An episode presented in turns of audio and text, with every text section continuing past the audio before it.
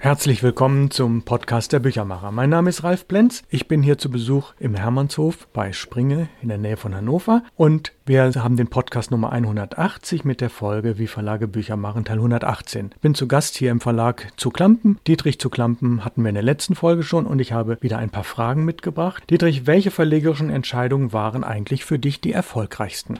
Das ist gar nicht einfach zu sagen. Alle Entscheidungen hatten ihre Zeit und einige waren überraschend erfolgreich und die meisten waren halt so, wie wir es das uns schon gedacht haben. Mit schwieriger Literatur kann man nicht viele Leute erreichen. Wir haben eines Tages begonnen, als wir unser Verlagsbüro von Lüneburg hier auf den Hermannshof nach Springe-Völksen verlegt haben, haben wir uns entschlossen, Regionalkrimis zu verlegen. Herausgegeben hat uns die Reihe Susanne Mischke, die Queen der Krimiliteratur in Deutschland, die hier im Nachbardorf wohnte. Und damit haben wir Auflagen erzielt, das würden wir heute nie und nimmer schaffen. Zigtausend Exemplare von einem Titel und es ging weg wie geschnitten Brot. Das hat ungefähr zehn Jahre gehalten und dann war diese schöne Pracht auch wieder vorbei. Und doch haben uns diese Titel instand gesetzt, andere Bücher zu machen, bei denen wir eben nicht so viel verkaufen und die trotzdem außerordentlich wichtig waren.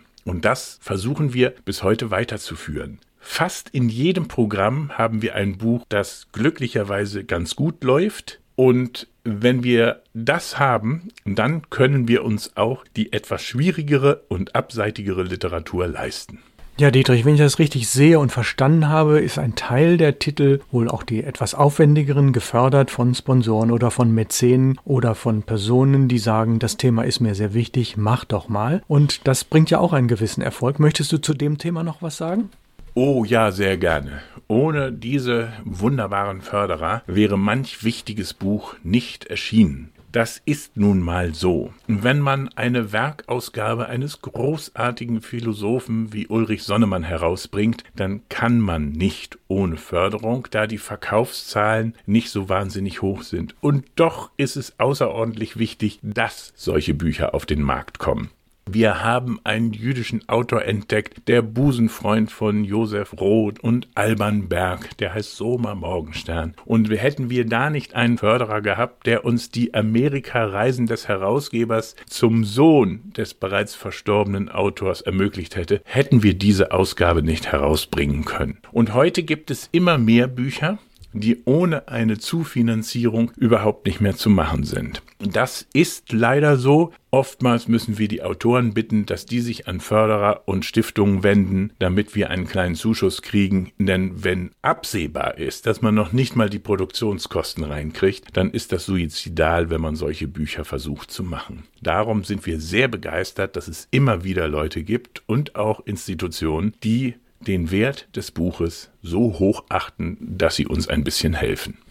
Dietrich, kommen wir zum Thema Marketing. Du sagst ja selbst sehr schmunzelnd, du bist ganz großer Marketing-Experte. Und ein Mittel des Marketings sind Newsletter oder Blogs oder ähnliche elektronische Varianten. Die Social Media wollen wir anschließend behandeln. Hast du dann in den letzten 20 Jahren vielleicht da mal besondere Erfolge erzielt, wo du sagst, das hat sich mal gelohnt, über digitale Kanäle eine bestimmte Zielgruppe zu erreichen? Oder sind es eher die Papierkanäle? Also das mit dem Marketing-Genie war schwer ironisch gemeint, weil wir tatsächlich mal ein Buch hatten, von dem ich so überzeugt war, dass ich geglaubt habe, mit meinen Marketing-Ideen werden wir das Buch unter die Leute kriegen. Das war von Brad Gilbert das wunderbare Tennisbuch Winning Ugly, wie man bessere Gegner schlägt. Und meine These war, wir müssen das überall dorthin bringen, wo Tennisschläger beseitigt werden. Und so fuhr ich selbst los, um mal zu gucken, wie das so funktioniert und landete in Hannover bei einem ganz führenden Tennisladen, der auch Golfsachen verkaufte und da sagte mir der Inhaber,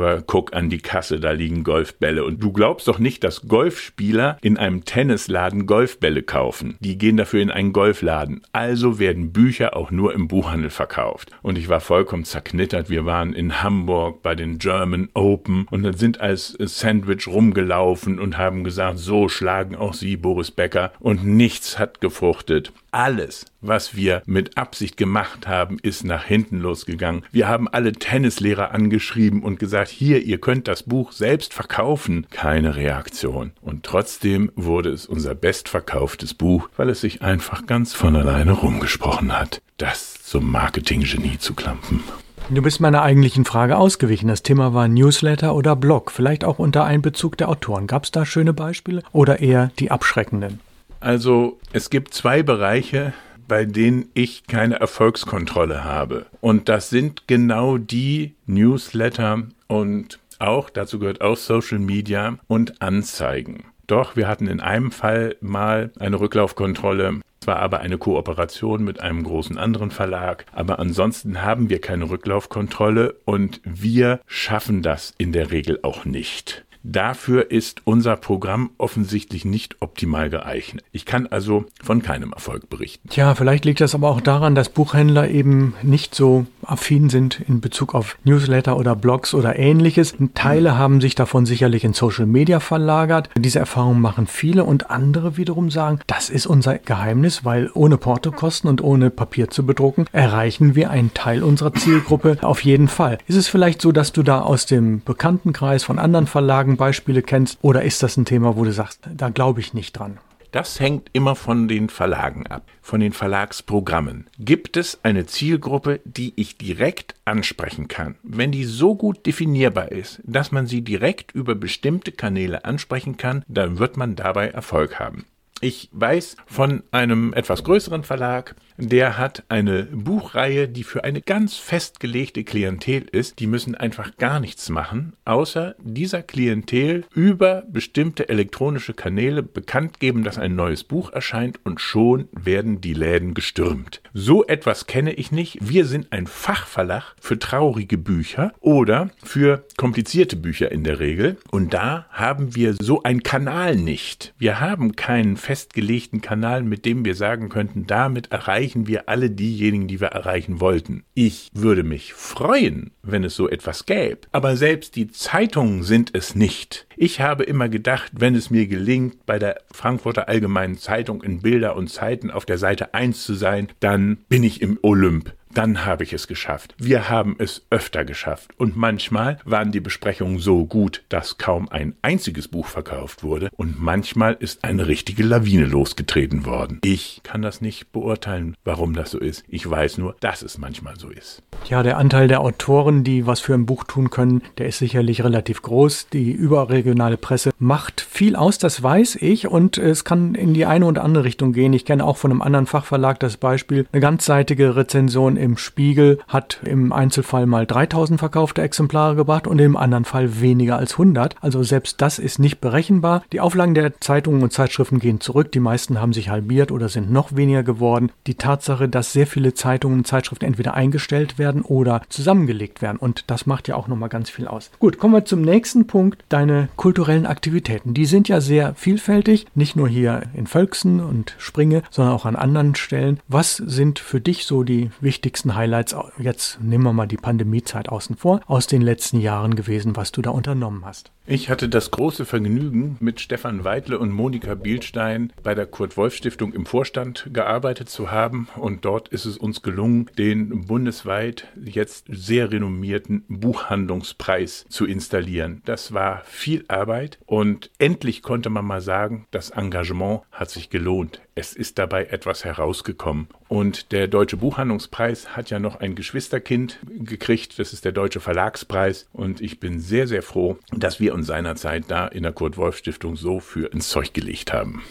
Tja, da kennen wir uns nun schon so viele Jahre und das wusste ich nicht. Das ist natürlich sehr, sehr gut, denn das hat ja die letzten Jahre doch einige Verlage und Buchhandlungen gerettet, dass sie dann eben die Förderpreise bekamen. Das ist ja nicht alleine das Geld, sondern es ist die Sichtbarkeit von Buch und die Anerkennung. Und das wiederum ist ja Aufgabe auch des Börsenvereins und die Kurt-Wolf-Stiftung hat da sicherlich einen großen Anteil. Gut, beschreibe doch vielleicht zum Abschluss zwei Dinge noch. Wie kann man dich erreichen? Das heißt, bei welchen regionalen Buchmessen bist du äh, typischerweise zu sehen? Die Website hast du schon genannt, aber es ist immer ganz gut, sie nochmal zu nennen. Und dann vielleicht doch nochmal einen Blick auf deine Social-Media-Aktivitäten. Ja, wir machen alles mit bis auf TikTok. Ich glaube, da sind wir jetzt noch nicht aktiv, aber wir bei den Social Media Aktivitäten sind wir bei Facebook zu finden, bei Instagram. Wir machen schon mit, auch wenn wir nicht immer sicher sind, wie groß der Erfolg dieser Aktivitäten ist. Unseren Verlag kann man bei der Frankfurter Buchmesse sehen, bei der Leipziger Buchmesse sehen und bei einigen regionalen Buchausstellungen. Zuvörderst sei genannt die Buchlust in Hannover. Eine fantastische Buchausstellung, wo wir als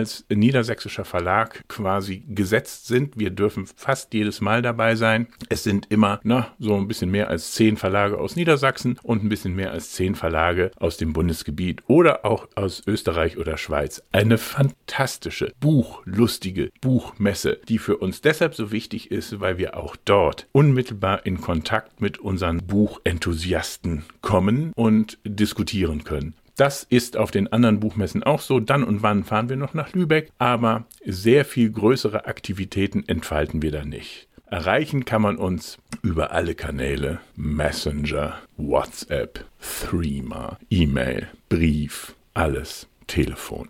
Da machen wir alles mit. Was auch ein bisschen zur Zersplitterung des Arbeitsalltags führt. Ich glaube, das geht jedem so. Äh, das hat sich geändert die letzten 20, 30 Jahre sehr, dass die Tage doch ganz schön zerhackt sind. Und als wir diesen Podcast aufgenommen haben, haben wir natürlich alle vorher unsere Telefone ausgestellt und hatten, haben die Tür zugemacht, sodass wir in Ruhe hier reden konnten. Dietrich, zum Abschluss noch die Frage. Äh, wir sind altersmäßig ein paar Jahre auseinander. Das heißt, du bist der Jüngere, aber der Erfahrenere. Mein Verlag ist jetzt knappe 30 Jahre alt, deiner wird jetzt 40 Jahre. Hast du eine Idee, wer diesen Verlag eigentlich weiterführen soll? Gibt es da eine ganz grobe Vorstellung oder ist das noch sozusagen völlig in den Wind geschrieben. Wird es den Verlag vielleicht in fünf oder zehn Jahren gar nicht mehr geben? Hast du eine Idee?